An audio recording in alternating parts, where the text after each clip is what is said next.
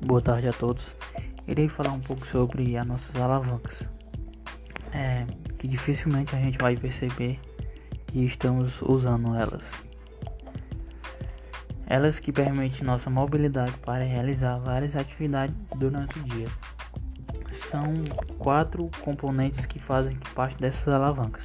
A primeira é a barra rígida, a segunda o ponto fixo, a terceira potência e a quarta a força. Todas as nossas alavancas vão possuir esses elementos, no entanto, eles vão mudar de lugar. Podemos diferenciar as alavancas como de primeira classe, que vai se chamar de interfixa, por conta que o ponto fixo vai ficar entre a potência e a resistência, já a alavanca de segunda classe vai se chamar de interresistente, porque a resistência vai ficar entre o ponto fixo e a potência.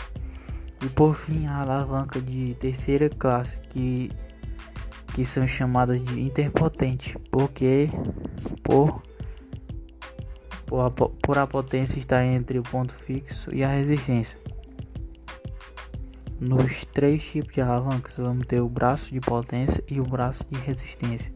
O braço de potência é a distância entre o ponto fixo e a potência é a distância entre a distância da resistência.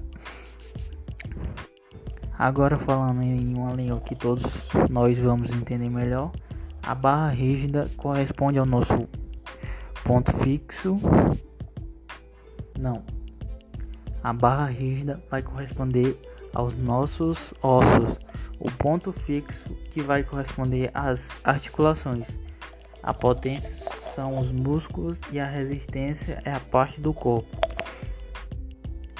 As alavancas interfixas nos, nos proporcionam o equilíbrio, por exemplo, do nosso pescoço, e as alavancas interresistentes vai se caracterizar por ter a potência de um lado e o ponto fixo do outro.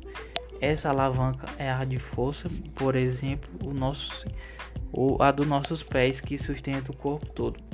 E as alavancas interpotentes, onde a potência vai se encontrar entre o ponto fixo e a resistência. Ela é caracterizada por ser uma alavanca de velocidade por conta que geram movimentos rápidos e o nosso corpo é muito rápido porque a maior parte das alavancas do corpo humano são as são as interpotentes. E é isso. Obrigado.